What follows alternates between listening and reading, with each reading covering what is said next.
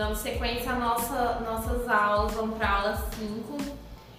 Agora vamos falar mais um pouquinho. Nessa aula nós vamos abordar os três seguintes pontos.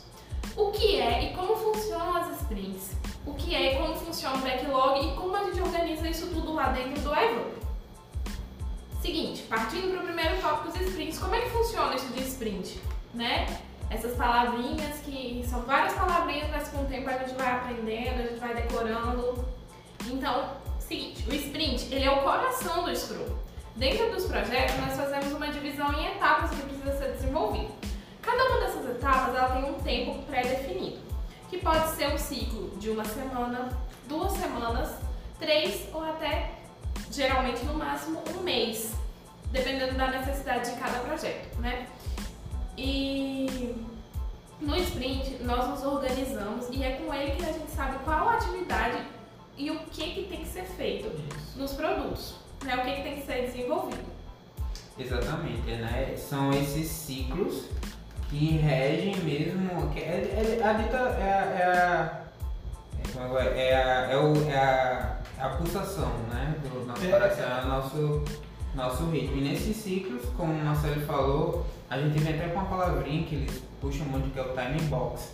Né? Sim, seja, esses, esses tempos fechados, cronometrados, pra, para o desenvolvimento daquele, pro, daquele projeto durante aquele período. Né? É, porque o, o, o objetivo, é, tipo, o foco do, da implementação do sprint é justamente a, a entrega constante de produtos, né? Tipo, mesmo que os produtos eles sejam pequenos. Microprodutos. É, microprodutos, porque aí é, é, essa, essa, digamos que essa reunião, usando essa, essa palavra, esse, deba esse debate que acontece de forma eventual, dependendo se ele definir de uma semana, 15 dias, 20 dias, é tentar ver como o, pro, o produto que a gente está desenvolvendo, se ele teve mudanças, né? Porque a gente vai recebendo é, constantes feedbacks dos nossos clientes. Então a gente precisa fazer esse alinhamento para que a gente consiga é, é, ver a questão da adaptabilidade do projeto às mudanças, né? Tal da adaptação. Pode continuar. Então, assim, em síntese a gente tem uma lista que a gente define todas as nossas atividades e aí a gente consegue desenvolver elas com a melhor qualidade possível. E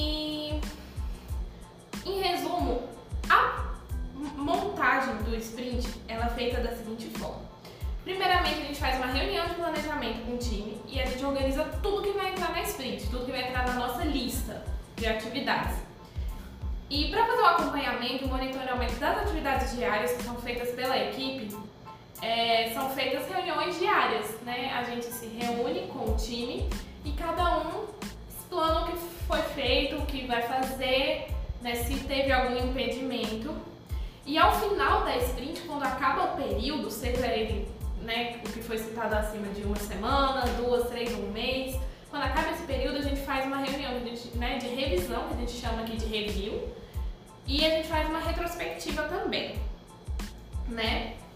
E a criação da sprint, ela envolve um trabalho de comunicação entre o time, o desenvolvimento entre o Scrum Master, o Product Owner, é, eles também compartilham suas necessidades, a capacidade de produção, a evolução para o alcance de metas e para que se evite a quebra de expectativa no final de cada etapa. Entendeu? Não adianta a gente fazer um sprint com atividades que a gente não vai conseguir atender ou a gente fazer um sprint que a gente vai chegar na metade do período, a gente vai ficar sem o que fazer, né? Então, assim, a gente define essas atividades e em relação a essas reuniões que a gente faz, na próxima aula vão ser explanadas de uma forma mais detalhada para que vocês entendam como é feita cada uma dessas reuniões, né? E assim, o sprint tem essas atividades. E da onde vem essas atividades?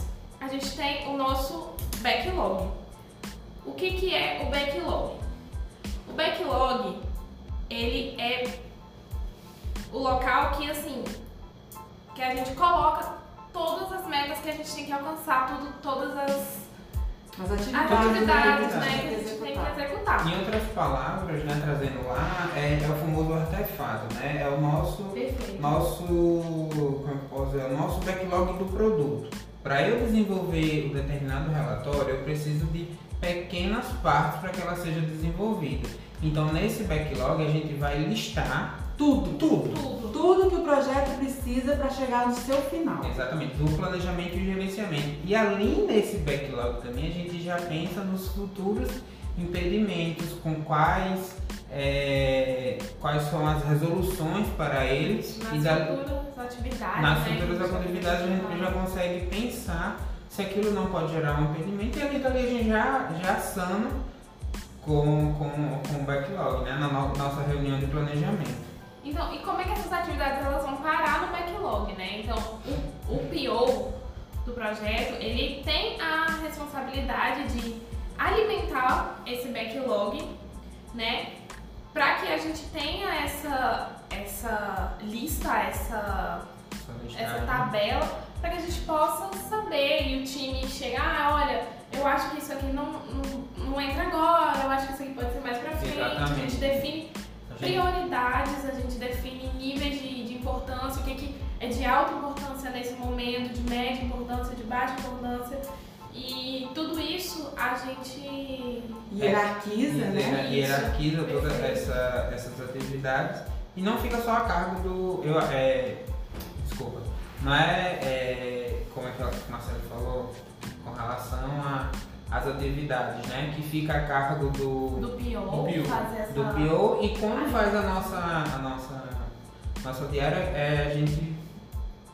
A nossa cerimônia do, de planejamento. A gente Isso.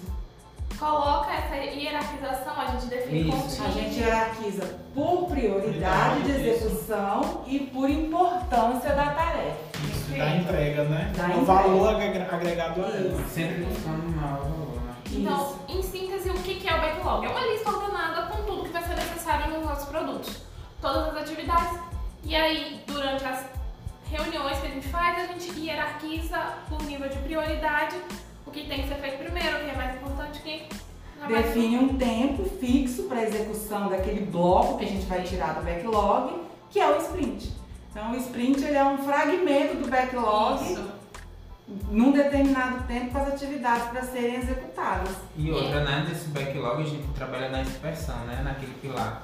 Ou seja, um backlog, um backlog nunca vai estar vazio. Vazio. E Ele sempre vai estar em constante mudança. Isso, é importante, né, ressaltar isso, Vini. Até porque o backlog ele é, um- ele é dinâmico, ele tá mudando Isso. sempre.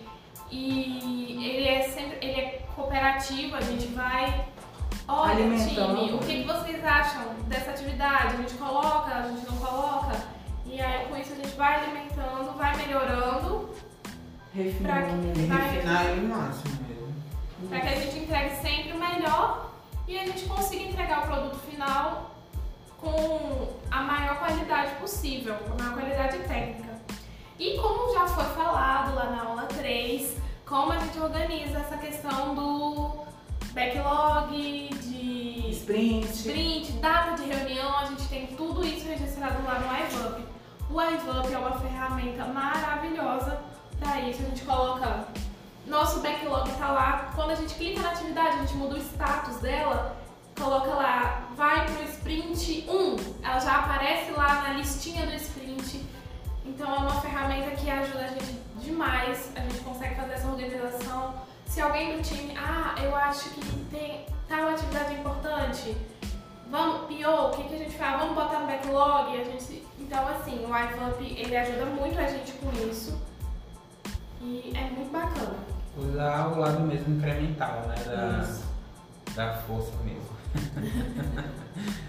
É, e acho que é isso. eu acho que essa aula é isso, pessoal. A É, gente, vamos, vamos para nossa aula 6 Seis. agora. nossa última aula. Vamos com tudo que já estamos terminando o nosso É, podcast. fechar com nossa, chave de ouro a pra que nossa sériezinha de podcasts aí. É isso Vai ficar todo mundo especialista em metodologia ágil.